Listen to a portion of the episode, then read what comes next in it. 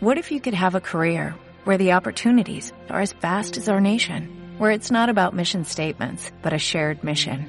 At U.S. Customs and Border Protection, we go beyond to protect more than borders, from ship to shore, air to ground, cities to local communities. CBP agents and officers are keeping people safe.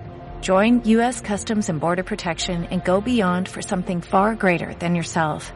Learn more at cbp.gov/careers. En Radio Castilla-La Mancha. ¡Silencio! ¡Silencio! ¡Cámara! ¡Callarse un momento para que se me oiga bien! ¡Acción! Estamos de cine. Amigos, siempre recordaréis este día como el día en que... ¿Estás listo? ¡Oh, sí! ¡Hasta el infinito y más allá! ¡Lo hemos conseguido! ¡Oh, capitán, mi capitán! ¡Oh, capitán, mi capitán! Con lluvia, con sol, con nieve, con hielo, la función debe continuar. ¡Soy el rey del mundo! Aquí comienza el programa de cine de Radio Castilla-La Mancha.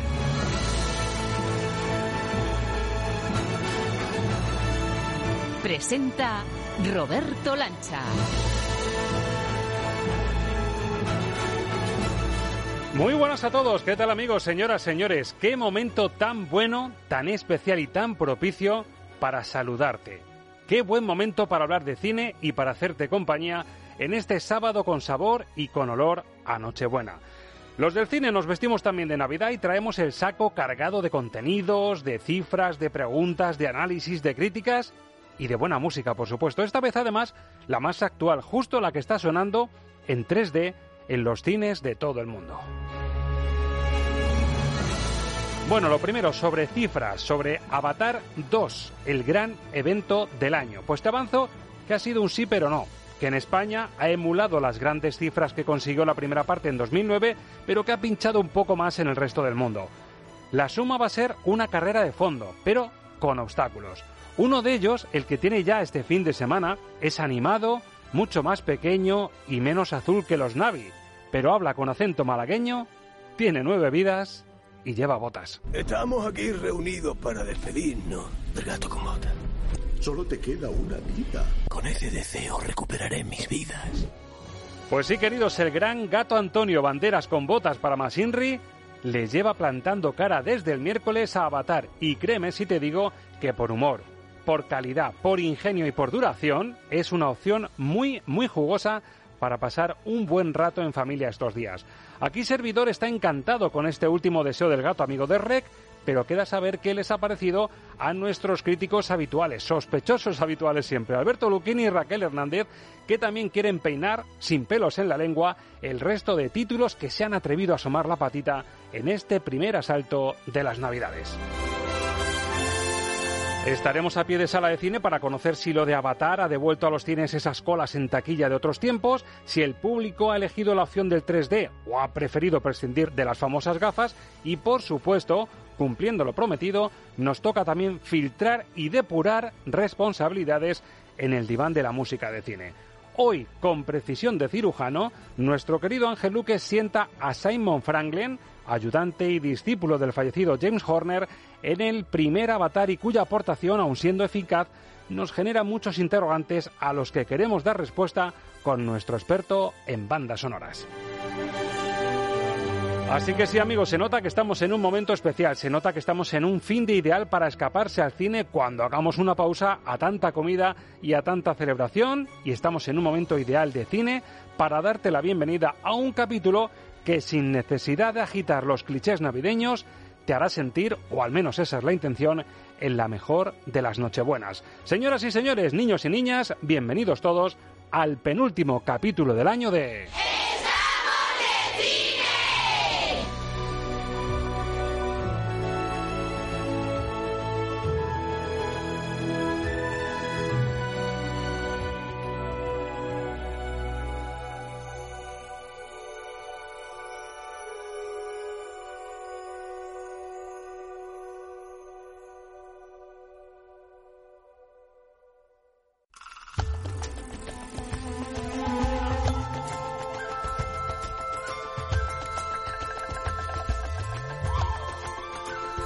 Los estrenos de la semana en el filtro Lucchini.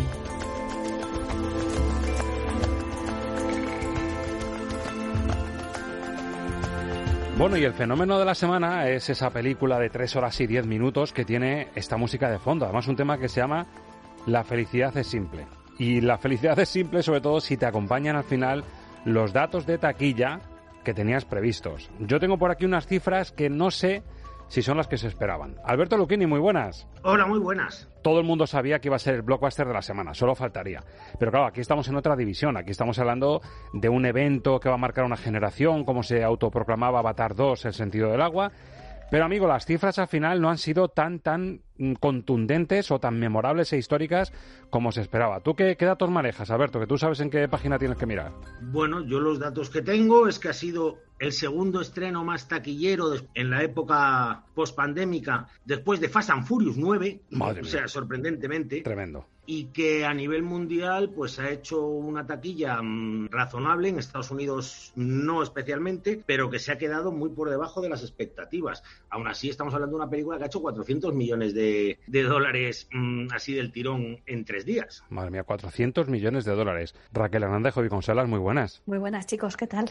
¿tú qué datos manejas? ¿tienes los de España? en España ha ido un poquito mejor ¿no? Eh, yo creo que, que sí puede competirlo con, con el fenómeno de Avatar de hace 13 años sí, sí, sí en España generado unos ingresos superiores a los 7,3 millones de euros, que es una barbaridad, y está posicionada en el número uno, además, muy tranquilamente. Tened en cuenta que la campaña de Navidad acaba de empezar, como aquel que dice, y ahora es cuando la gente tiene vacaciones y cuando la gente va al cine y se espera un resultado a largo plazo bastante sostenido de éxito. Uh -huh. Así que, bueno, pues eh, poco a poco seguirá amasando, ya veréis. Sí que esto de Avatar y más sabiendo la duración, es decir, no cualquiera uh -huh. en cualquier momento del fin de puede decir me marcho al cine a ver las tres horas y diez más, vete allí, aparca, eh, distribuye, saca las palomitas, es decir, hay que cogerlo en un momento y es verdad que con todas las navidades por delante, yo creo que para Avatar esto es una carrera de fondo. Lo es a la hora de sentarse en la butaca y verla y lo es a la hora de decidir cuándo vas. Es una carrera de fondo en todos los sentidos, ¿no?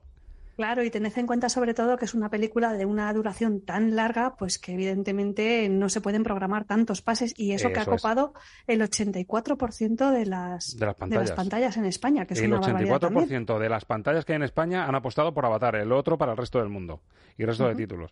Bueno, nos decía Alberto Lucchini precisamente esto, que su larga duración permitía menos pases, se le ha podido exprimir menos el jugo, con lo cual eso también le hace que se resienta en cuanto a datos y a cifras. Y es algo que ha comprobado in situ, a pie de sala, el gerente de la cadena MK2 Cinesur Luz del Tajo de Toledo, que ya nos contó un poco los preparativos de las salas de cine de cara a este superevento. Es Miguel González, voz amiga de Estamos de Cine, y que nos atiende hasta ahora. Miguel, buenos días. Buenos días a todos. Bueno, ¿qué tal? Te imagino que el fin de semana de campanillas habéis estado desbordados, aunque también nos avanzabas que gracias a la venta por Internet, lo que es físicamente en taquilla, notáis que va la cosa más ligerita, ¿no? La gente ya lleva en su móvil el código QR, te metes para adentro y eso facilita mucho las cosas. Pero vamos, habrá sido un fin de semana de los que hacía mucho que no se vivían. Además que sí. Eh, antes hablabais vosotros de películas pre y post pandémicas, pues justamente yo creo que después de la pandemia nosotros no hemos tenido estas cifras hasta hoy. Eh, no se recordaba algo así desde Spearman, aquel aquellas navidades de 2019, la verdad. Se está vendiendo como el gran evento de una generación y yo te preguntaría, Miguel, porque estuvimos diciendo que el nuevo 3D es una absoluta pasada, pero ¿qué habéis notado vosotros, Miguel? Eh, ¿Ha sido 50-50 o la gente realmente se tira al 3D si, si puede elegir? Ha sido 50-50. Nosotros, Ajá. por lo menos en Luz del Tajo, lo que pasa es que nosotros, por ejemplo, tenemos cuatro salas de normal, se puede decir, uh -huh. y dos salas solo de 3D y han metido los mismos espectadores. Entonces yo creo que el 3D ha funcionado un poquito mejor. Incluso yo te diría que a lo mejor también eh, el público, por lo menos el de estos dos primeros fines de semana, más que elegir el formato, a lo mejor que hay libre, hay butacas libres en 2D, pues me meto en 2D. Que 3D está hasta arriba, pues que al final a lo mejor no solo es elegir el formato, sino dónde tienes el hueco, ¿no? Claro, porque la suerte que hemos tenido nosotros es que la venta por internet se ha, ha, crecido mucho en esta película y sobre todo en las navidades suele crecer, pero no tanto como ahora. Eh, ahora estamos hablando de casi un 40 o un 45% de la de la venta se ha hecho por, por internet, entonces eso para nosotros nos, nos agradece mucho, la verdad. Pero claro, luego cuando llegas al cine, ¿qué pasa? Que hay libre lo que es libre, claro. Exactamente. Oye, y como gerente de un, de un cine como la, la cadena MK2, los Cinesur Luz del Tajo de Toledo, estas multisalas, si ahora mismo tú imagínate que yo hago un José María García, digo, Miguel, tienes aquí a James Cameron, ¿qué le dices? Le dirías, James, haz, un poquito más corto esto para que nos eh, quepan más pases, ¿no? Efectivamente, porque al fin y al cabo eh, nosotros podemos llenar las salas, pero ¿cuántas salas podemos llenar? No puedes destinar las 10 salas a, una, a un solo título, porque hay que dar hay que dar cabida a todos los públicos y, y evidentemente una película tan tan tan larga mucha mucha gente se resiente y dice oye mira da gracias que voy a verla al cine, pero cuando saco el hueco, ¿no? Da gracias a que Disney por lo menos ya ha dicho que en plataforma no va a ir por el momento, hasta dentro de mucho tiempo. Y eso nos está salvando, pero, pero yo coincido con lo que decía Raquel, que esta película va a ser más de segunda y tercera semana, seguramente. va a ser, va a ser de, largo recorrido, ¿verdad? De aprovechar las vacaciones, de tener más tiempo, el decir que qué hago ya con los niños que no sé ni qué hacer en casa, pues venga, a matar tres horas y diez ahí entretenidos, con las gafas puestas y a ver,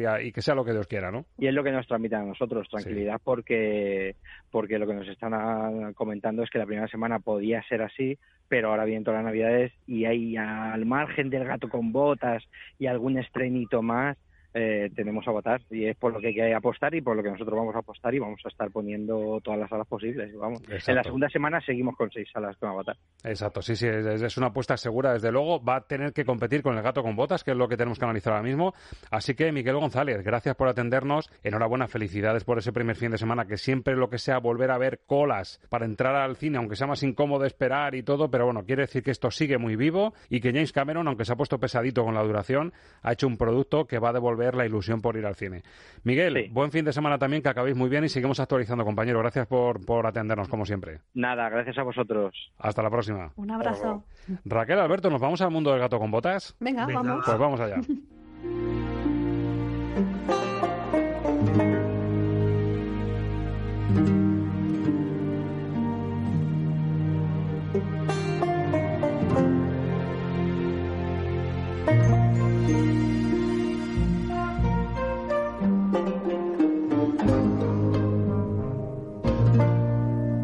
sé de uno que aprovechando que esta semana los estrenos, pensando en las vacaciones escolares, se han adelantado nada menos que al miércoles, pues aquí un servidor dijo, pues yo me voy a verla, El gato con botas, el último deseo. Me ha hecho pasar una hora y cuarenta minutos en el cine, maravillosa. Este es el tráiler que nos presenta a un Antonio Banderas, zorro, gato con botas, que descubre que solo le queda una vida. Estamos aquí reunidos para despedirnos del gato con botas. Gato, solo te queda una vida. Tienes que retirarte. Uy, uy, uy. Hermanos gatos, hermanas gatitas, os presento a vuestro nuevo cómplice. Well. Se supone que soy un héroe valiente, una leyenda. Aquí es donde hacen pipí las personas. Aquel es tu orinar. Aquí es donde la dignidad viene a morir. ¿Tú eres el gato con botas? Hablemos. No estoy aquí. ¡Ah! Me encanta este juego y yo tampoco. ¿De dónde eres? ¿Te gustan las siestas? Que no estoy aquí, colega. ¡Qué pillín! Oh. ¿Cuál es tu historia? Bueno, pues vamos con el análisis. Yo reconozco, compañeros, que es verdad que venimos quejándonos de algunos productos y algunos títulos que no acaban de dar en la tecla de ese humor que divierte tanto a los mayores como a los niños y yo creo que en esto, Alberto, dan por completo en la diana. Un mayor va a encontrar, un adulto va a encontrar referencias a cine clásico, al western, a Tarantino, al séptimo sello, si me apuras, con ese mano a mano de, del gato con botas con la mismísima muerte. Yo me lo pasé muy bien, pero a mí me parece que era como recuperar la esencia gamberra de Shrek, otra vez poner los cuentos patas arriba y esa vena gamberra, chico, más la, impronta hispana que tiene, por supuesto, el gato con botas con el toque de banderas, pues a mí me ha convencido mucho, Alberto. Hombre, a ver, la película tiene momentos eh, espléndidos y todo lo que tú dices más o menos funciona. No deja de ser un poco repetir la fórmula de la saga Rec, incluso de la primera entrega del gato con botas.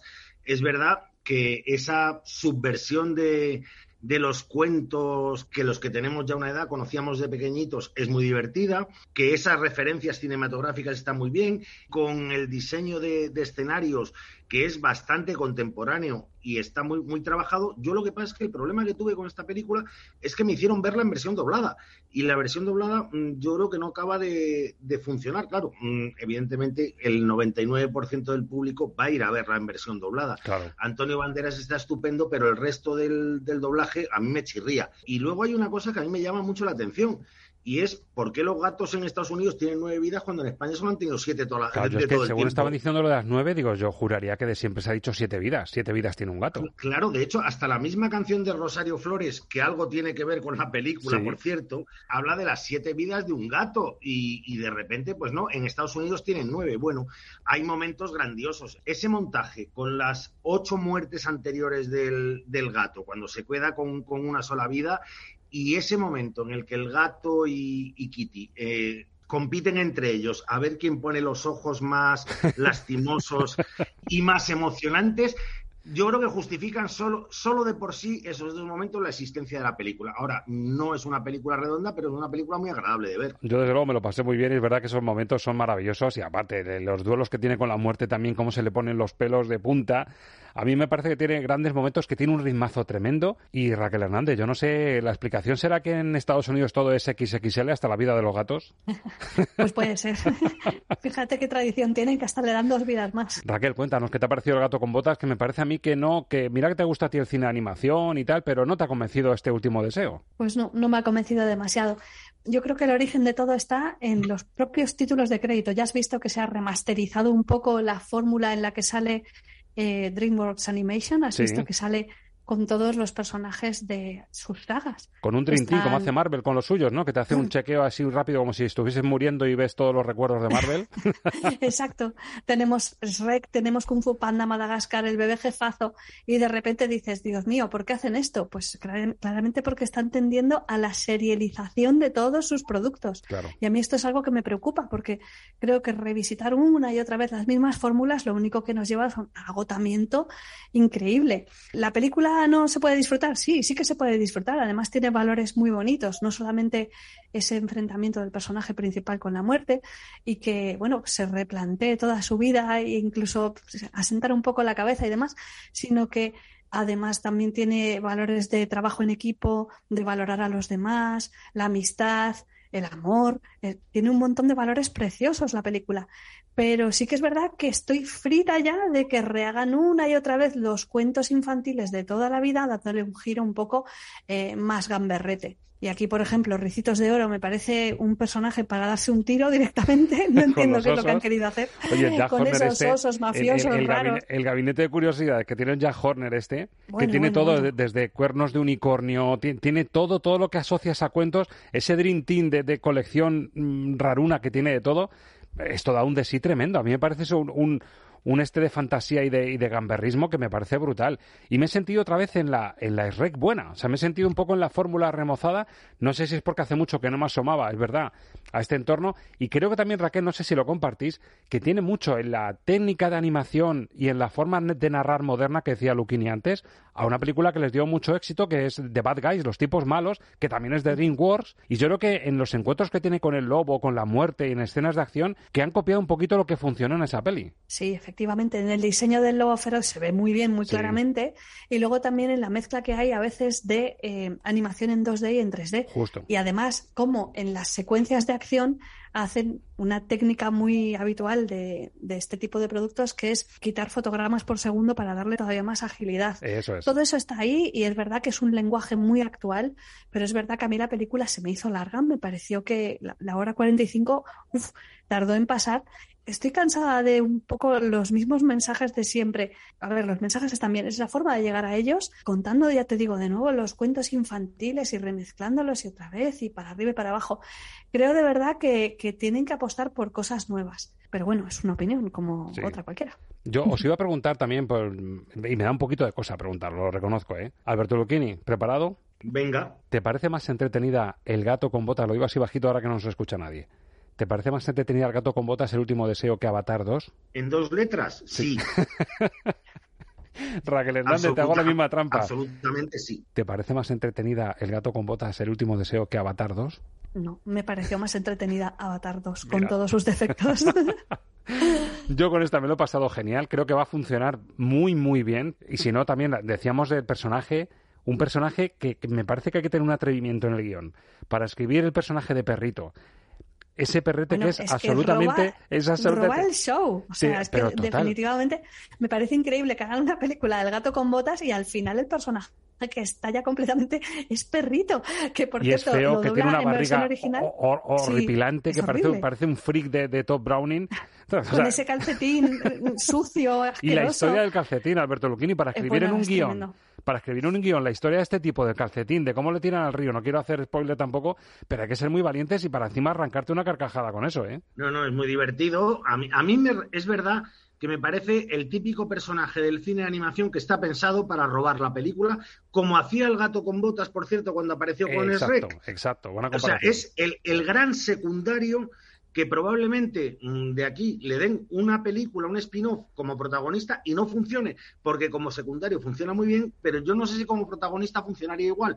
Y creo que en eso vais a estar de acuerdo conmigo. Exacto, totalmente. Además, yo creo que, bueno, tampoco quiero mm, hablar y destripar cómo acaba el gato con botas, porque lo que te mantiene en vilo es realmente si esa vida que le queda y ese recuento que hace, porque se le dan mal las matemáticas y no sabe por qué número va, si esto acaba bien, si acaba mal, si puede haber más cositas de este tipo, eso lo dejamos en el aire, pero nos toca puntuar. Alberto Luquini, con todo esto que hemos dicho, la hora y cuarenta, cuarenta y algo del gato con botas, el último deseo, ¿cómo se te queda sobre cinco? Tres estrellas. Tres estrellas. ¿Tú, Raquel? Coincido, tres estrellas, me parece una película correcta. Bueno, pues a mí yo como me divertí mucho le pongo media estrellita más, es verdad que cuatro estrellas sería excesivo, pero yo reconozco que pasé un rato, me hizo reír varias veces, a los que estábamos en la sala también, que es lo bonito de ir al cine, notar si un sketch, si una secuencia, si una frase de guion buena también le provoca lo mismo al resto, yo creo que también está muy bien, así que le pongo tres y media y yo creo que le va a ir muy muy bien en taquilla porque el boca oído va a funcionar muy bien. Es una película más fácil para llevar a los niños a- al cine, echar horita y 40 minutos y no tres horas, con lo cual creo que le va a ir muy bien. ¿Le irá también bien al biopic que se ha sacado Hollywood de la manga para contarnos la vida de la mismísima Whitney Houston? Ha dado fe de ello Alberto Lucchini, que nos va a hablar de ella después de escuchar el trailer de I Wanna Dance with Somebody. La música es incolora para mí, no tiene límites. Canto lo que quiero. Y soy como quiero. Para llegar a todo el público. No hay nadie como tú. Sabes cantar. Whitney es mi princesa. Y construimos algo juntos. Tú sigue cantando. Papá, mi dinero. Confiaba en ti. Tu deber era cuidar de mí.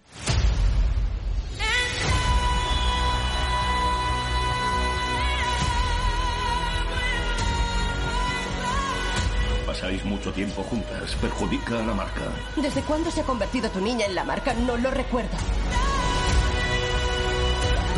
La maltrecha Whitney Houston, que también tiene su biopic, que es una de las películas destacadas de la semana, por lo menos en el ámbito comercial, lógicamente, eh, junto al gato con botas. Y claro, yo les decía a mis compañeros, mm, chicos, eh, habrá que intentar ver esto para hablar de ella. Eh, hizo el esfuerzo Alberto Lucchini en extremis para llegar a tiempo a Estamos de Cine para tener la vista. Y mis informantes dicen que Alberto Lucchini ha conseguido una tienda un poquito rara en Madrid para comprar un muñequito para hacer cositas malas con un muñeco que se parece a Roberto Lancha y le está clavando alfileres. Alberto Lucchini, te tengo que pedir Sí, sí, perdón no, no. por, por animarte a ver Wanna Dance. Aquí debo decir que me debes una, pero, pero gorda, ¿eh? O sea, qué despropósito de película. Do- para empezar, dos horas y media. Segundo, es un, un biopic que no tiene ningún sentido de existir porque, no sé si os acordaréis que en 2018 se estrenó un magnífico documental titulado Whitney, eh, dirigido por Kevin McDonald, que de- sacaba a la luz todos los trapos sucios de la carrera de Whitney Houston. Un documental fantástico, se presentó en el Festival de Venecia. Bueno, pues esta película mm, lo que hace es contar la vida de Whitney Houston. Se supone que descubre, mm, nos descubre muchas cosas, como su eh, bisexualidad, su adicción a las drogas, su relación tóxica con, con Bobby Brown, pero es que todo eso estaba contado y mejor en el documental. Aquí lo cuentan de una forma un poco biopic hollywoodiense. Entonces, eh, aportar no aporta absolutamente nada. Vale, las canciones son estupendas. Segundo, hay un error de casting que para mí me parece de los más clamorosos de la historia del cine, porque Naomi Aki eh, es una buena actriz, sí, pero primero, mm, no canta. O sea, porque ella lo que hace es playback con las canciones de, de Whitney Houston. Claro. Segundo, es infinitamente más fea que Whitney Houston, que eso es la primera vez que, que me pasa de verlo en un, en un biopic de nadie. O sea, que pongan a una actriz mucho más fea que, que la persona original. Sí, porque Y Elton John o Elvis mejora al actor a- al original incluso, ¿eh? en, en belleza y, en, y casi en voz, si me apuras. Bueno, en Elvis y en todos, o sea, generalmente en, en todos los biopics, eh, yo me acuerdo a una, una película que era La directora de orquesta, que era sobre una directora de orquesta holandesa, que era mm, una de las mujeres más feas del mundo y pusieron a un, a un bellezón dándole vida. Bueno, pues aquí no, aquí han puesto a Naomi X, que es mucho más fea que, que Whitney Houston, que además ni siquiera se han molestado en intentar tipo mm, los ojos de Tammy Faye, que con el maquillaje se parezca mucho. No, no se parece en nada, es mucho más fea y no nos recuerda en nada a, a Whitney Houston. Eso sí, hace playback estupendamente. La película pasa por encima de algunas cuestiones muy espinosas de la vida de esta mujer, porque sí, de repente Whitney Houston tiene cocaína en la mano, pero cuando la va a consumir, eso no se puede enseñar. Whitney Houston mm, en ningún momento recibe un guantazo por parte de, de Bobby Brown, que todos sabemos que, que la maltrataba olímpicamente porque lo cuenta el documental. Correcto. Eh, todos sabemos que, la- que, que Whitney Houston con su padre tuvo una historia tremenda cuando el padre la denunció pidiéndole 100 millones de dólares después de haberle robado todo el dinero que había, que había podido robarle.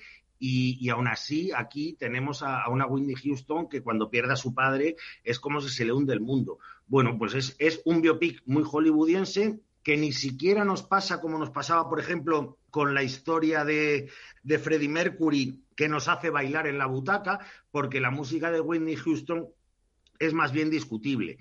Eh, a mí me da mucha pena. O sea, mm, lo que sí queda claro, en la- eh, lo único que queda claro en el, en el biopic es que Whitney Houston era una mujer que había sido dotada por la providencia de una voz privilegiada, pero que en la cabeza no tenía neuronas. Eso quedó claro en el documental y queda claro en, en el biopic. Lo que pasa con Una muchos lástima. futbolistas, Alberto, ¿eh? Sí, sí, como muchos futbolistas y, y mucha gente de muchos ámbitos. Pero este- esta mujer de verdad es que tenía pájaros en la cabeza y es una pena, porque fíjate, el tema de, por ejemplo, el guardaespaldas, cómo está resuelto en la película, que es una cosa vergonzosa. Sí, no sale, no Eh, sale Kevin Costner, No, no, se habla de Kevin Costner, pero no sale el actor. no sale el actor, Qué sale una imagen de archivo de Kevin Costner Bueno, y no sale ningún actor representando a Kevin, Kevin Costner. Costner. Me parece una vergüenza. O sea, porque pasan de puntillas sobre el, sobre el, el guardaespaldas sin que ningún actor haga de Kevin Costner ni haya una escena en la que Whitney Houston se encuentre con Kevin Costner. Está, eh, es, es muy torpe lo de, lo de Casey Lemos, que es una directora que, me parece una torpeza grandísima en toda su filmografía. Basta recordar la anterior eh, película que hizo de Harriet en busca de la libertad o la de Is Bayou, es una directora torpísima y, aquí demuestra que, es, negada para dirigir cine. Y bueno, pues la película es una calamidad desde el principio hasta el final, con, con el agravante de, de- de dos horas y media de duración. Madre mía, así pasa que cada cosa que está diciendo Luquini yo siento como un pinchazo de alfiler en las costillas, así que deja de hacer vudú, Luquini, lo siento de verdad.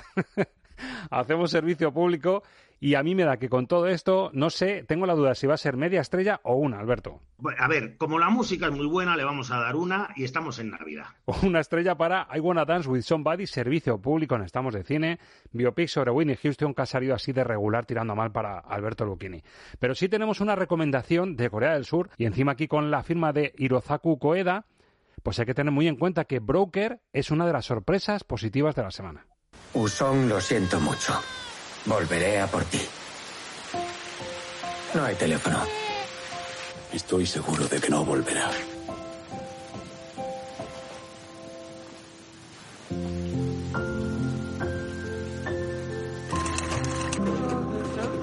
Usón, vas a ser muy feliz con nosotros. ¿Eh? ¿Ha vuelto la madre? ¿Secuestro? ¿Cómo puedes decir eso? Vamos a buscarle unos padres. ¿Un acto de bondad, tal vez? Claro, bondad. Bueno, ¿y qué nos cuenta Broker de Hirokazu Koreda? Bueno, pues eh, recordarán ustedes que en Parásitos nos encontramos con una familia que se las apañaba para ser efectivamente parásitos sociales, para apro- aprovecharse y aprovechar los puntos muertos de una sociedad un poquito más elevada, más elitista, para hacer su agosto. Pues aquí nos encontramos a dos hombres que se dedican a robar bebés abandonados y luego pues sacar dinero con ello, buscarles una familia adoptiva sacando dinero. Y aquí se compinchan con la madre que abandona al bebé que hemos escuchado al principio. Raquel Hernández, ¿qué te ha parecido Broker?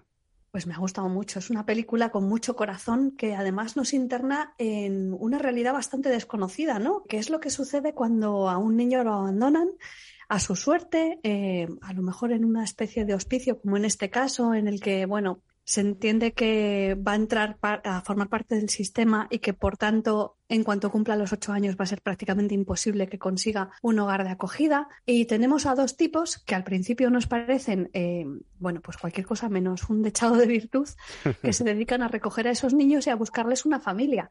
A medida que pasamos tiempo con ellos y a medida que vamos comprendiendo la relación que hay entre ellos y su pasado, que ellos también fueron niños huérfanos, que pasaron por, por ese proceso tan, tan terrible, ¿no? De ese abandono total, pues nos damos cuenta de que, de que casi lo que están haciendo es un servicio público, porque lo que están intentando es eh, que personas realmente con problemas tan grandes eh, como para no poder tener hijos, como para dar dinero para conseguir uno, pues eh, probablemente sean un hogar muchísimo más acogedor que uno inexistente en el que vayan pasando de un sitio a otro sin ningún referente adulto hasta llegar a una eh, juventud problemática. Entonces, eh, bueno, pues eh, Coreda, ya sabes, es un, un, director muy contemplativo, tiene secuencias preciosas en las cuales cosas muy sencillas, ¿no? tenemos a lo mejor a una investigadora que simplemente alarga la mano para coger una flor que hay en el parabrisas mientras habla con su compañera. Y son e, esos pequeños momentos que casi parecen espontáneos, pero evidentemente no lo son, están en el guion, lo que hacen que, sea una película tan especial. Es divertida, tiene golpes de humor, em, es muy dramática también a veces porque nos expone a una realidad muy incómoda como sociedad, no solamente la surcoreana, sino toda la sociedad, ¿no? ¿Qué hacemos con los niños que son abandonados? Es que es una realidad terrible eh, cómo funciona a veces también el sistema con las familias que quieren eh, adoptar y encuentran unas trabas tremendas. En fin, tenemos un, un, debate sobre la mesa importante con esta película y luego tenemos interpretaciones magistrales. Así que es una película que yo desde luego he disfrutado muchísimo. ¿Y le pones a Broke sobre cinco? Pues tres estrellas y media. Me parece muy recomendable, teniendo en cuenta también que es una peli reposada y tranquila, que nadie espere algo muy rápido ni muy visceral. Aquí todo es muy reposado, se exploran mucho las relaciones entre los personajes para que nos metamos en su piel al fin y al cabo, que es lo que se pretende. Así que teniendo en cuenta que es de ritmo sosegado, tres estrellas y media. El tema es que Hirokazu Koreeda es japonés y, es la primera película que rueda en Corea del Sur a lo largo de su, de su filmografía. Y es una película absolutamente japonesa, que se ha ido a rodar la Corea del Sur precisamente porque es el país donde tienen ese sistema de, los lugares en las iglesias para abandonar los niños. Ah. Y claro, entonces él ha partido de una idea que se desarrolla en Corea, pero es una película eh, absolutamente de Coreeda, una película japonesa, una película que sigue bebiendo de las fuentes, como toda la filmografía de Coreeda, de Yasuhiro Ozu, de hecho, mm, a mí hay una cosa que me encanta de Coreda cuando, cuando le dicen que, que, mm, que por qué él, él, es el sucesor de, de, de, Yasuhiro Ozu y él dice que no le gusta que le digan eso y claro, la, contrapregunta es, ya, pero ¿y por qué hace usted un cine tan parecido al de, al de Ozu? Y dice, porque es que Ozu rodaba muy bien. Bueno, pues eso. Eh, y nos encontramos con, con una, una, una, de las películas de Coreeda más... Eh, optimistas y con más sentido del humor. Al mismo tiempo es una road movie, eh, al mismo tiempo aborda un tema clásico de la filmografía de, de Hirokazu Koreeda, que es la búsqueda de la familia sin que los lazos sanguíneos tengan que ver, porque al final entre los protagonistas se acaban creando su propia familia, son unos personajes todos mm, unos perdedores y unos em, que viven al margen de la sociedad y sin embargo acaban creando esa familia y, luego, bueno, o sea, encontrarnos al frente del reparto a Song Kang-ho, que es el protagonista de Parásitos, que es un tipo que tiene un talento maravilloso, que además está superdotado para, para hacer tanto escenas dramáticas como escenas cómicas, a mí me parece que para terminar este, este 2022 no se podía estrenar una película más bonita, más emocionante y mejor hecha que Broker. A mí me da que te vas a las cuatro estrellas tú, compañero. Me voy a las cuatro estrellas, por supuesto que sí. Clavaditas. Bueno, pues la recomendación de la semana, Broker, que es la tapada, esta película coreana, pero con sello de un director japonés. Bueno, pues es la tapada de la semana y también quería comentar, eh, Raquel Hernández, un producto que llega a plataforma. Me parece que es de Netflix, efectivamente, Los Crímenes de la Academia, dirigida por Scott Cooper, una superproducción que encima está encabezada por Christian Bale y que viene con este tráiler. ¡Capitán! ¡Aquí arriba! ¡Hay un cuerpo! Y así, y así, y así. Llegó de repente una cálida oleada. Noche, oscura, negro, infierno, furia desatada. Dejando solo a aquellos.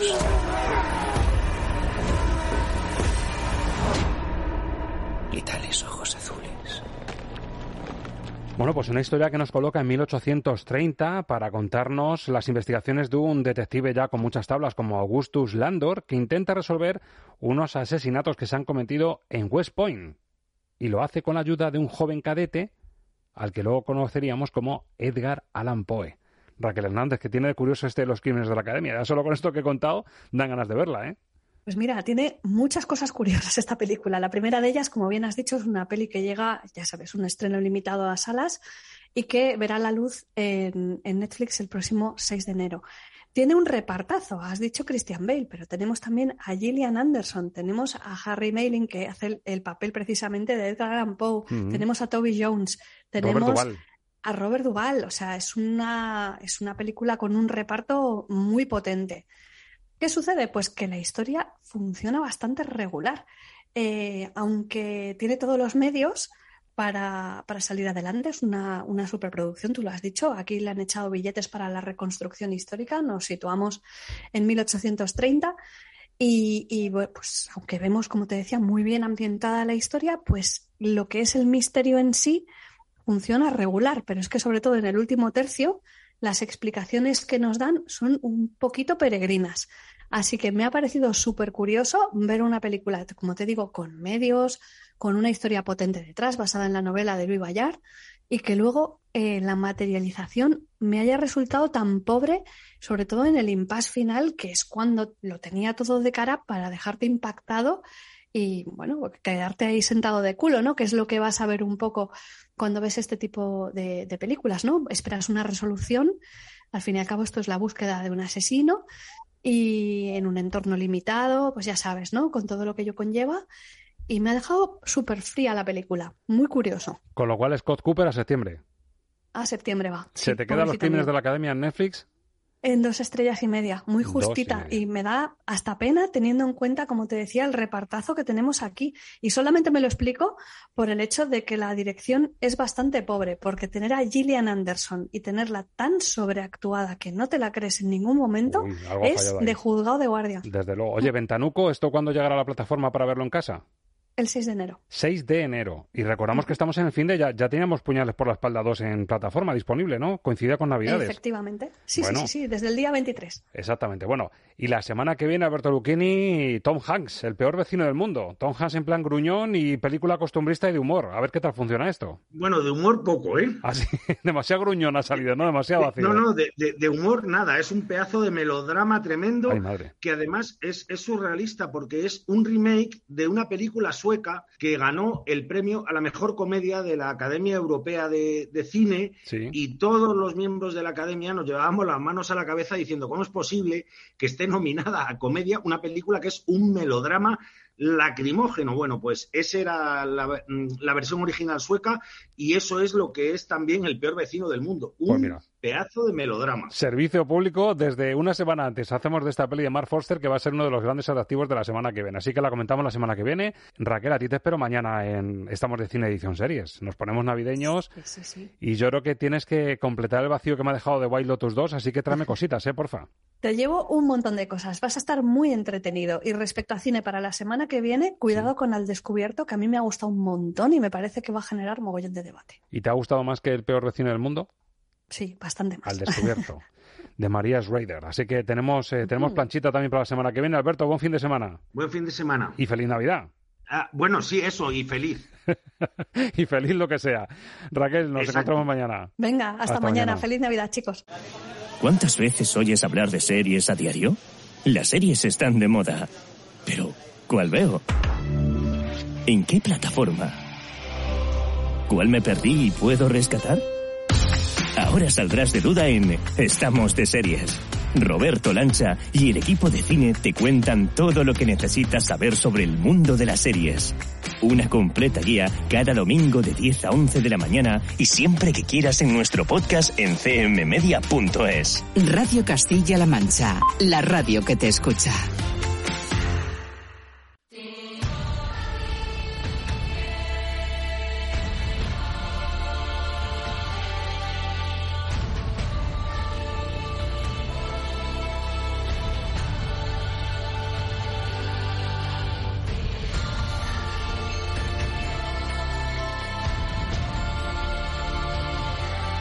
Lo que ves es lo que oyes. Música para soñar cine con Ángel Luque.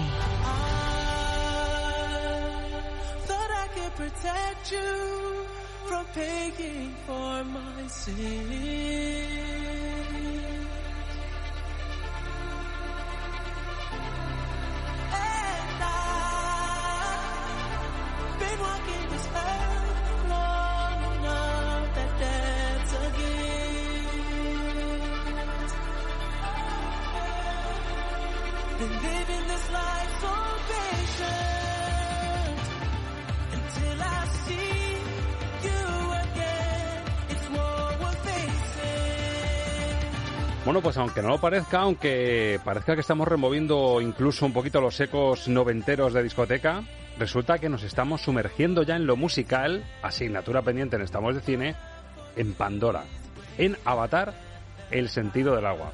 Ángel Luque, muy buenas. Muy buenas, Roberto Lancha. Hoy de azul medimos dos metros, como tiene que ser. Por azul verdoso. Azul verdoso. Un poquito verdoso. Sí, sí, más, más oceánico, ¿no? Más, Más chulo. Agua marina. Agua marina, me encanta ese color. Además se lo dije a Luquini que me, me parece de lo mejor de la película el nuevo aspecto de los avatares nuevos, de, de la nueva aldea que descubrimos. Sí, a mí me recordaba como cuando los Playmobil los iban llevando como de un, de un ámbito a otro, entonces les- Tonalidades les, para que te comprasen los les nuevos. tuneaban un poquito. Ese es el tuneo del marítimo. Bueno, tengo muchísimas cosas que decirte de Avatar 2. Yo también. Que además nos lo olíamos, Luque. Sí. Nos olíamos. Cuando salió el nombre de Simon Franklin, dijimos, ¿por quién apostarías? ¿Te acuerdas que hicimos un especial de Avatar? Sí, sí, sí, Precisamente preparando el terreno de esto que estamos ahora disfrutando y criticando, que lo vamos a criticar. y dijimos, Simon Franklin, ¿de dónde ha sacado James Cameron a este hombre? Sí, sí, tiene su explicación porque Franklin colaboró con Horner en el Avatar 1. Colaboró haciendo los arreglos orquestales y tal. Pero claro, vamos a ver. Bien, o sea, me parece que la idea de, bueno, vamos a continuar con él porque este trabajó con Horner.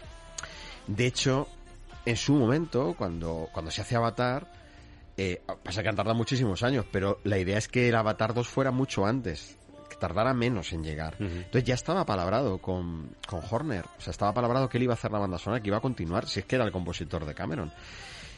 ¿Qué pasa? Que mm, cuando, bueno, pues eh, evidentemente el proyecto no se puede llevar a cabo con Horner porque Horner fallece en accidente de, de avioneta, queda en suspenso qué va a pasar con la película, no por Horner, sino por diferentes cuestiones de producción, de dinero, de inversión, etcétera.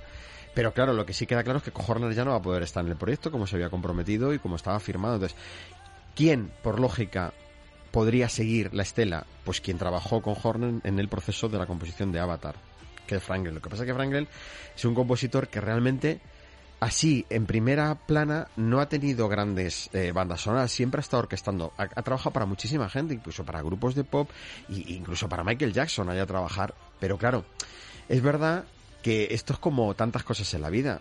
Eh, hay ayudantes de dirección que van a trabajar mucho mejor como ayudantes de dirección que como directores.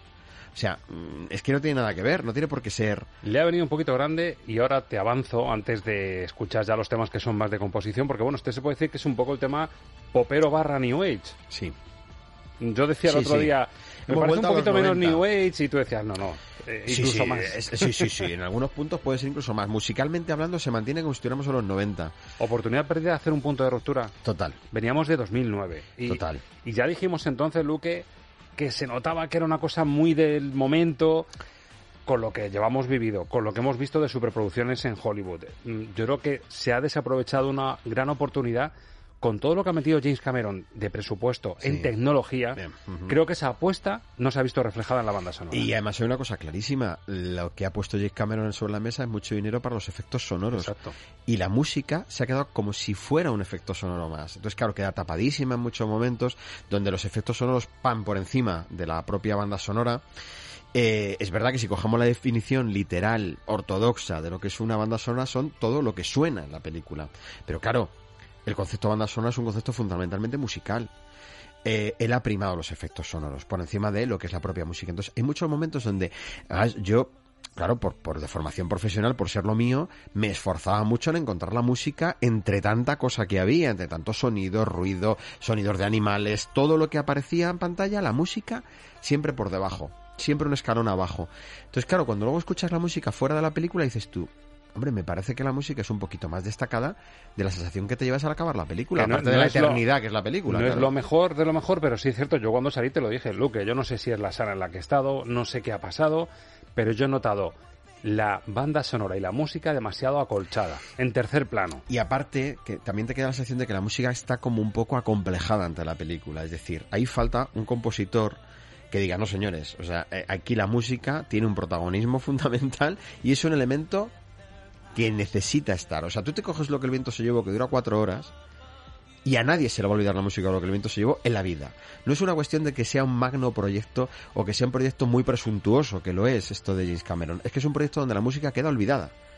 En la película se olvida de la música completamente. Entonces queda en algún momento, en algún vuelo, en alguna cosita así, un poquito, pero algo, con muy poco brillo. ¿no? Y mi pregunta, Luque, y mi queja.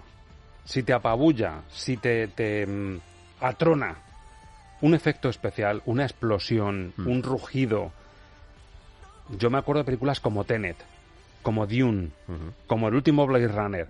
La música te apabulla también, se te mete en todo, se te mete dentro. ¿Por Claro. qué aquí la banda sonora Pues porque- es algo de fondo? Pues porque no hay un concepto narrativo en la música, porque en el fondo la película no está narrando nada prácticamente. Entonces, como no está narrando nada, la música no narra, no cuenta. Está hecha para empapelar la película, como un efecto más. Pero es que la música no puede ser un efecto sonoro más.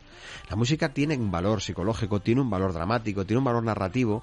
Cuando no se le da ese contexto, se queda en un tema bonito, pero no es banda sonora. O sea, esta banda sonora eh, eh, fuera y a lo mejor aplicada en otra película hubiera lucido un poquito más. Dentro de esto, mm, si- hay momentos en los que si no hubiera música, ni nos enteraríamos, daría igual. Y es oportunidad perdida porque que Cameron me perdone, pero hay momentos de ruptura.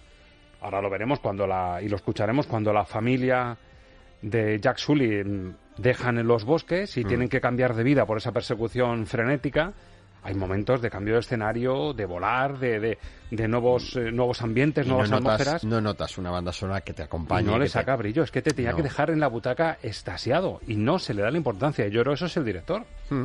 Es el director, es un guion que como tal casi no existe, o sea, porque es una, eh, es una película que en cuanto a valores cinematográficos es muy pobre, o sea, no, no es cine, o sea, realmente ahí no hay un valor cinematográfico claro, es que hay incluso, yo llego a encontrar casi como dos películas diferentes, porque toda esa primera parte de introducción, que ya lo comentaste aquí con Raquel y con Luchini, es que para mí eso es una película, que casi tiene un desenlace, y luego empieza otra nueva, Con completamente voz en distinta. off y venga información y venga a contarte. Y al final dices, pero ¿cuándo me queda aquí? O sea, me habrá trombosis en el asiento, porque es tantas horas que vamos a estar aquí, si esto no, no me lleva, ¿a dónde me está llevando esto?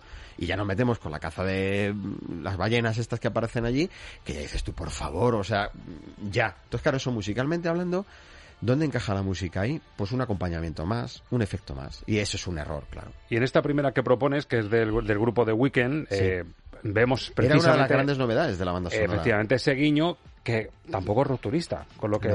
es, es muy noventera. Lo que dices tú es que casi noventera, con lo cual... Sí, es una enia, es una especie Una de enia un poco los más 90, popera, más un poco popera. más, más, sí, sí, más sí. ligerita, pero bueno, eh, es una apuesta. Nada está perdido. Bueno, vamos a ver si es verdad que nada está perdido. A ver si salvamos algo de Avatar 2, banda sonora. Y ahora vamos a zambullirnos en el agua. La oportunidad del cambio de registro, cambio de atmósfera. Esta familia, la que hemos conocido, esta familia de, mm, de Jack Sully, que es este marine, que se ve en unas circunstancias atípicas en todo en todos los momentos desde la primera parte su hermano era el científico que tenía que haber ido a Pandora a vivir esa, esa experiencia de convertirse en avatar y, y- y, mm, conocer a los Navi y ahora nos metemos en el agua. La persecución les lleva a cambiar de escenario, dejamos el bosque, un poco más el entorno élfico, ¿no? Por decirlo así, y cambiamos de escenario y es realmente donde Avatar 2 saca músculo, el sentido del agua, es lo que justifica todo esto. Vámonos al agua.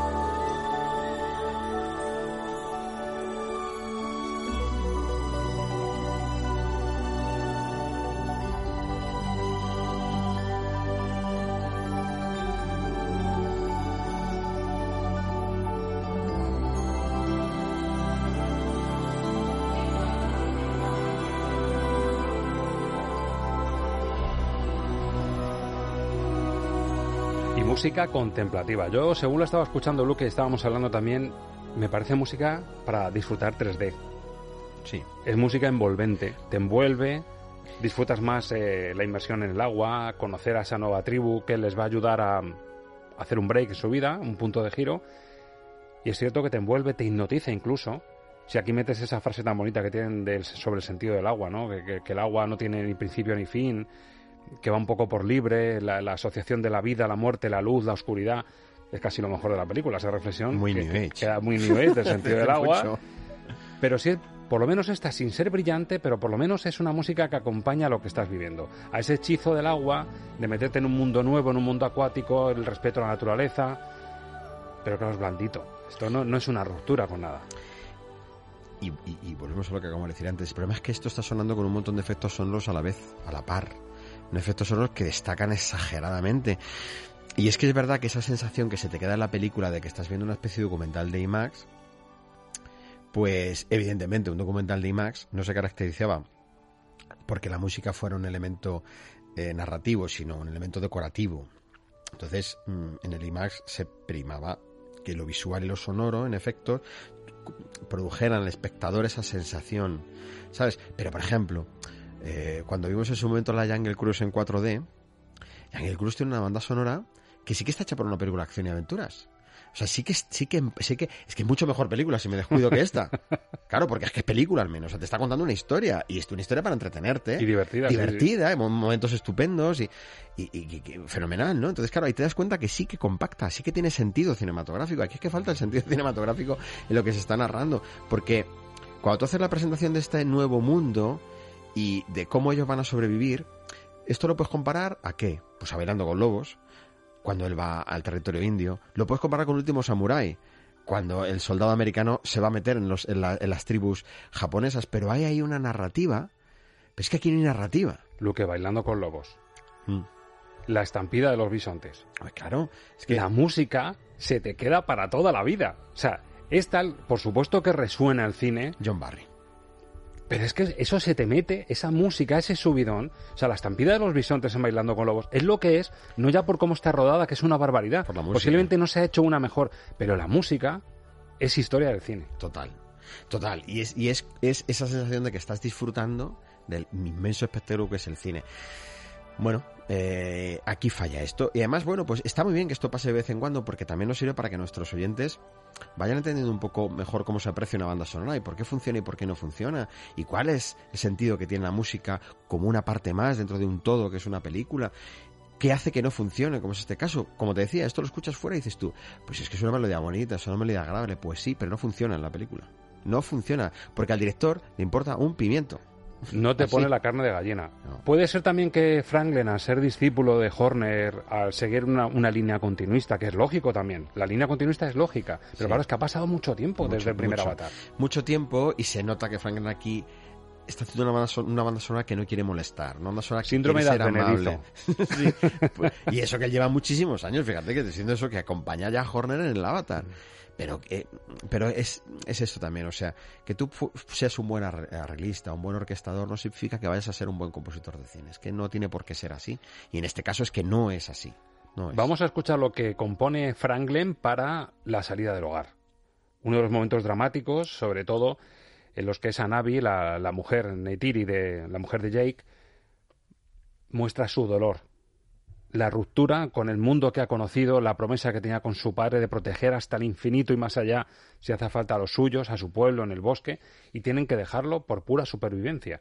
Vamos a ver si Franklin, ante un momento dramático, nos mete ese miedo, ese- esa desazón en el cuerpo para decir, abandono de hogar, tenemos que cambiar, huir, buscarnos, escondernos, desaparecer, ser invisibles. A ver cómo lo hace Franklin.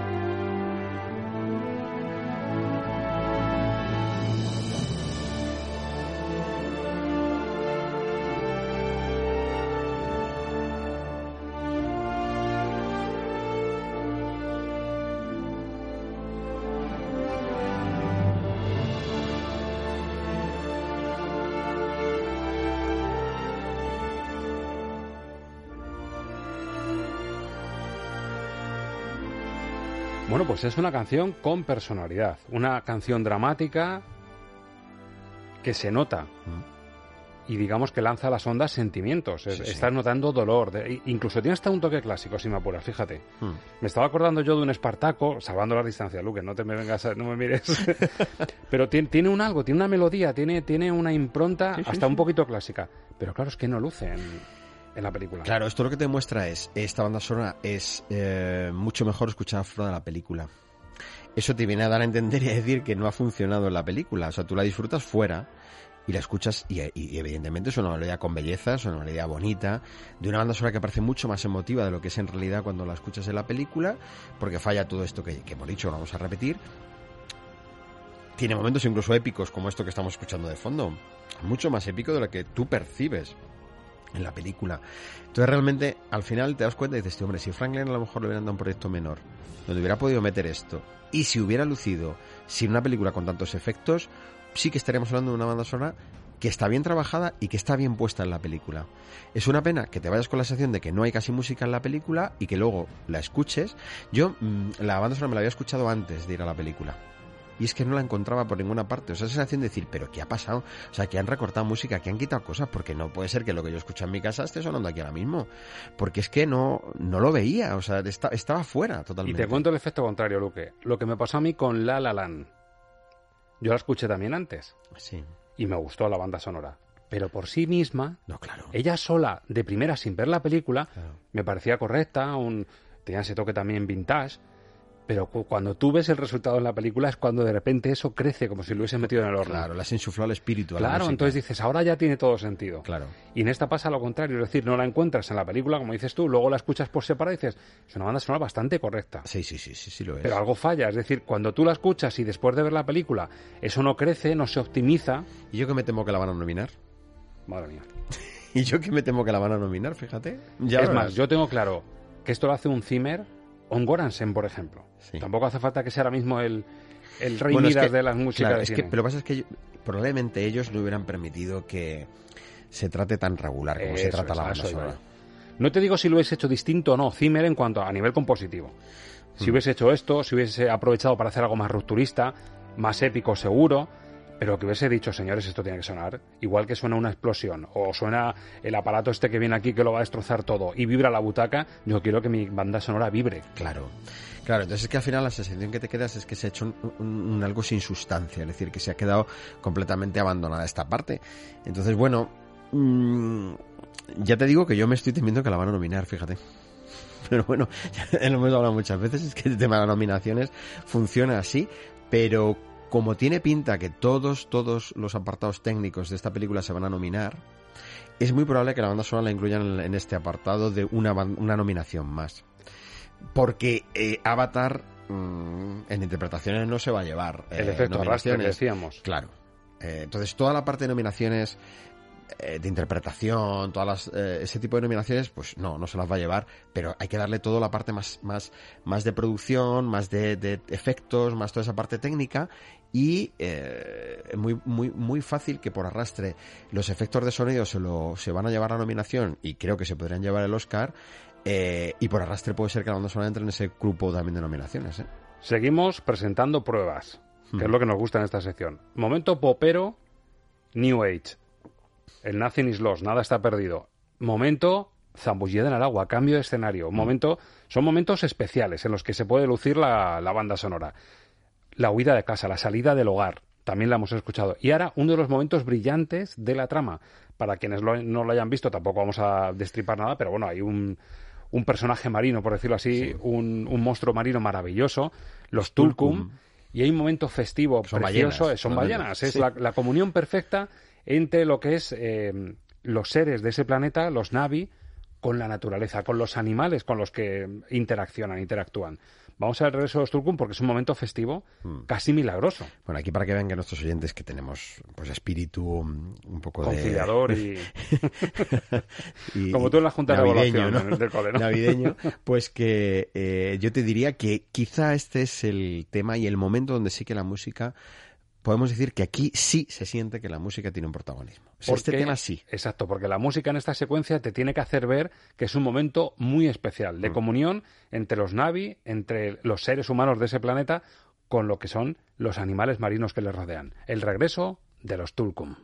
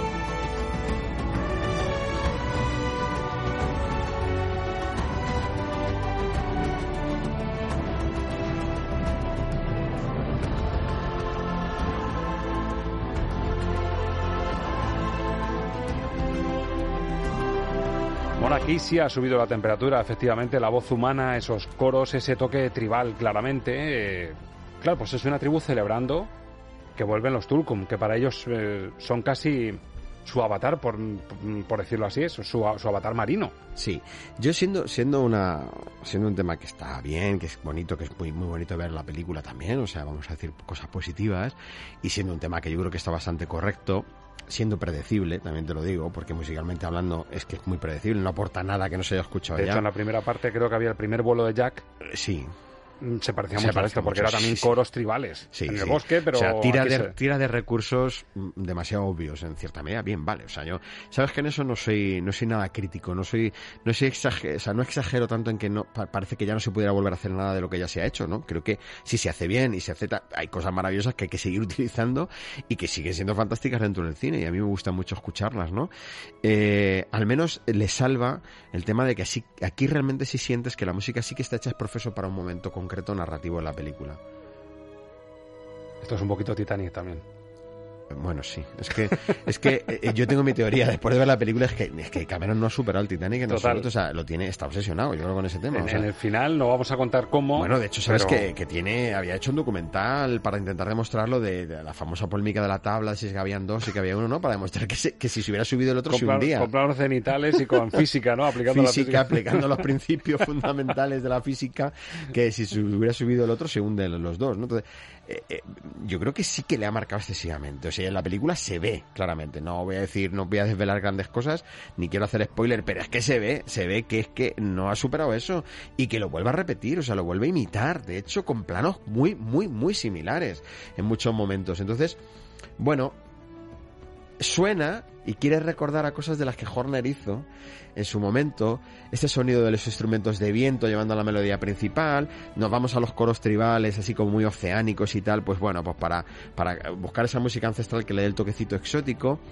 Eh, y al final yo lo que me quedo de esto es que por lo menos hay un rato de protagonismo donde la música, ahora, ¿cuál es el problema? Que viene de un proceso larguísimo de explicarnos lo de las cazas eh, eh, de las ballenas. Entonces, claro, es tan- se hace tan largo, tan sumamente largo eso, que llegas aquí y dices tú, o sea, bueno, ya me da igual, o sea, no, no me importa, o sea, ya no me importa lo que me puedas contar. Entonces, eso, al final, una escena que puede haber brillado mucho más, viene de una carga tan grande de imágenes anteriores y de secuencias tan largas y con tan poco sentido cinematográfico que no luce tanto, que se te queda ahí. Tengo una buena noticia al respecto de esto y varias malas, Luque. Sobre Avatar y Pues, Simon Franklin. Así. bueno, no sé qué decirte porque quiero que empieces. La buena es que va a tener más oportunidades de arreglar un poquito esto y de subirlo. Por lo menos en el tiempo supuestamente va a tener oportunidad de arreglarlo.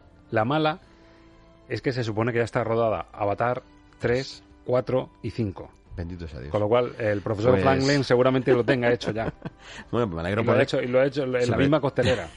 Me alegro por él porque tenga trabajo, ¿no? Y eso está bien, y que haya trabajo para todos y que pueda vivir de ello.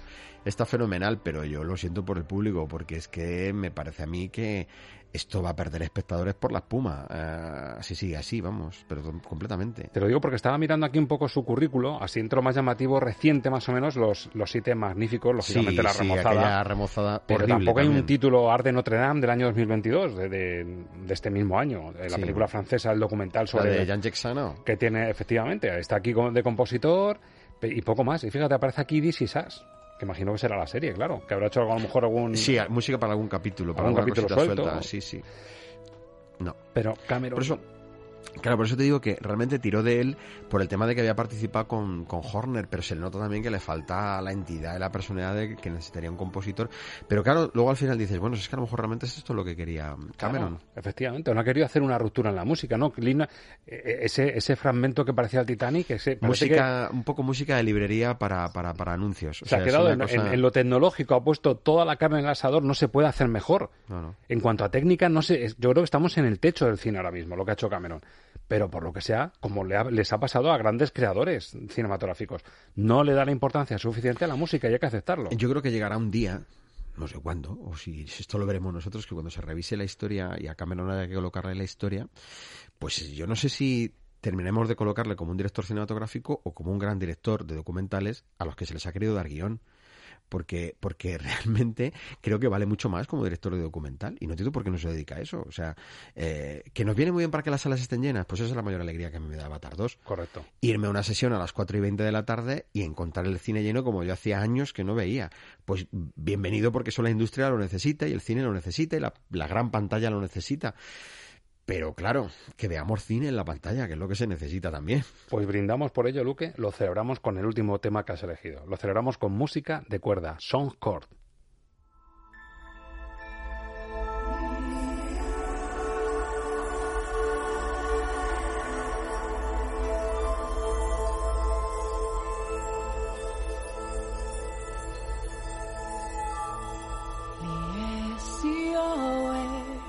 Ne te amor Naumasa no kur me fawe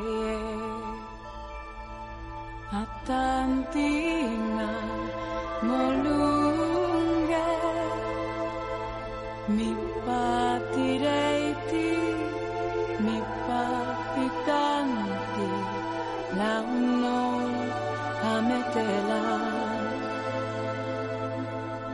la no la metela.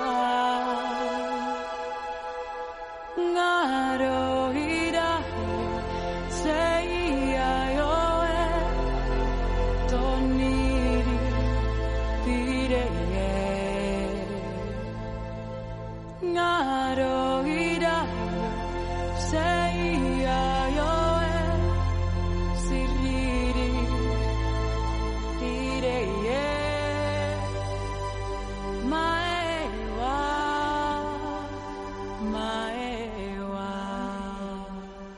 Y empezamos con voz de mujer y el grupo de Weekend haciendo ese Nada está perdido.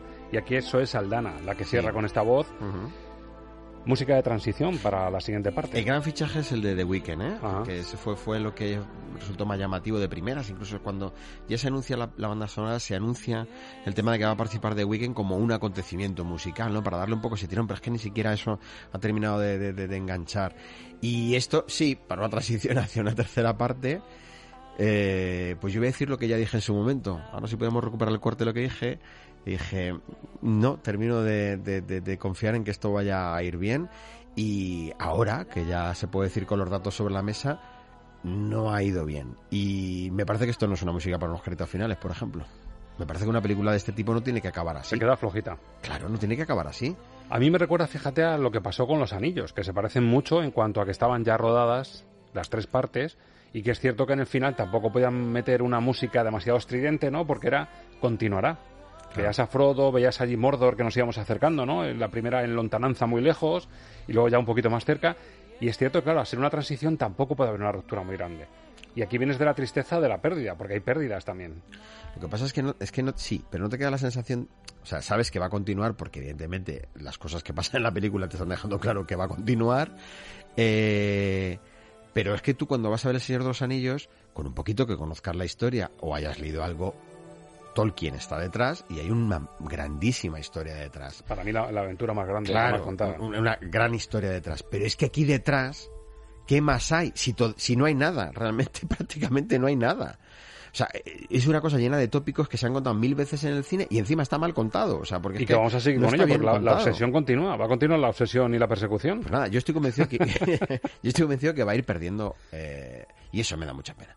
Va a ir perdiendo espectadores. Sí, porque en esta ya la sorpresa del 3D, la sorpresa de los efectos, de, de- que la perfección se total.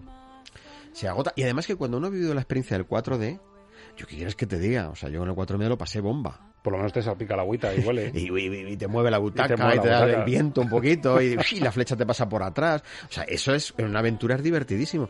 Aquí llega un momento en que incluso el ojo se te habitúa, se te habitúa al 3D y dejas de sentir la sensación de espectáculo también, porque claro, es tan inmenso la, la, la, la, la proyección, pero es que el ser humano tiene una capacidad de saciación muy rápida. Entonces, cuidado con esto, porque va a llegar un momento en que ya, si solo es por el 3D, ya no vamos a ir a verlo. Ya no, por solo por eso no. Bueno, en estas fechas que estamos, Luke, algún oyente dirá, estáis un poquito en plan señor Scrooge. No. bueno, es que también te voy a decir una cosa, también tiene su placer poder eh, criticar. Eso, sí, también, eh, que Ya, muchas veces ahora somos, Pumares somos muy buen rollitas veces, ¿no? a veces, pero verdad, hoy, hoy tocaba un poco sacar... Pero bueno, con esta música mala de fondo, yo invito a la gente a que todo esto lo teste en la sala de cine. Claro. Si el vamos a 3D ver. les llena, si Sí. realmente Luke y Lancha tienen razón al decir que la música parece acolchada en la Claro. película y, y está como en un tercer plano y no acaba de, datos. de meterse Al final dentro. son datos concretos para aprender más. Eh, cuando mucha gente te pregunta, oye, pero ¿y el cine vosotros? Eh, Sí, eh, siempre se dice lo de, bueno, lo importante es la opinión de cada uno en esto y tal, pero es verdad que el cine también se aprende a verse. Y esto es así. Entonces, eh, ¿el cine cómo se aprende a ver? Viendo cine, viendo cine. Entonces, cuando tú te ves una... Sé que voy a hacer una comparación que es una aberración, pero cuando tú te ves una película donde un guion de Billy Wilder te, da- te está enseñando magistralmente cómo se cuenta una historia, a partir de ella sabes distinguir perfectamente lo que es una historia bien contada y lo que es una historia que no está bien Y en contada. 2D y en blanco y negro. Y, sin en sonido 1D, si quieres. en 1D. Da igual, pero eso es puro cine. Luke, tengo un plan. Como estamos en las fechas en las que estamos, plan, lo venga. primero, por supuesto, desearte una maravillosa Nochebuena. También para ti, Que los una, oyentes, una noche maravillosa esta noche. Y mañana, que es Navidad, nos quitamos la espinita con música apropiada para la fecha en la que estamos. Mm, entrañable. Entrañable. Música entrañable. Nos vamos a Escocia, si quieres. Yo encantado. Y hablamos de criaturas grandes y pequeñas. Y pequeñas. Pero mucho más, más pequeñas y menos grandes que las que, salen en Avatar, ¿no? Mucho más creíbles y, y, y- y una historia que la sencillez de la narración tiene su arte. Animalicos. Animalicos, Animalicos y los que los y curan. pequeños. y los que los curan. Pues mañana, Luque, celebramos la Navidad con la banda sonora de la serie Criaturas, todas las criaturas grandes y pequeñas, que va a ser una gozada. Te Es espero una mañana. gozada. Aquí estaremos. Feliz Nochebuena. Igualmente. Señoras, señores, queridos oyentes, pues sí, hoy nos ha tocado sacar un poquito el colmillo, ¿verdad? Para ponderar de la forma más justa, o por lo menos de la forma al estilo estamos de cine, la banda sonora de Avatar 2. Ha sido un gusto que estés con nosotros para comprobar lo que nos ha parecido. Y lo mejor, repito, que tú lo compruebes en el cine si no lo has hecho todavía, porque es la forma de revitalizar un espectáculo que no debe de caer.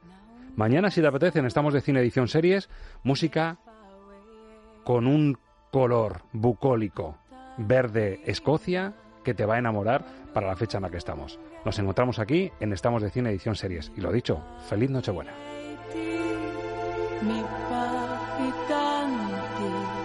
L'auno a metela. L'auno la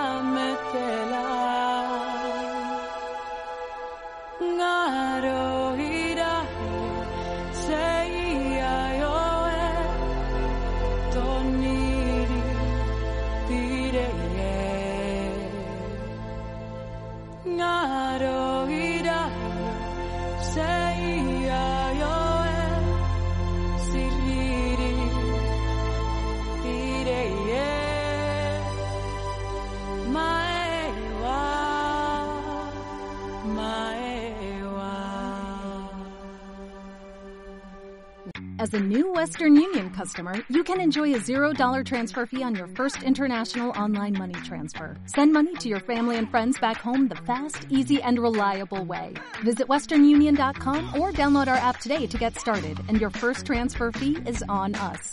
FX gains apply, not available for credit cards and transfers to Cuba. Services offered by Western Union Financial Services Inc. and MLS 906983 or Western Union International Services LLC and MLS 906985.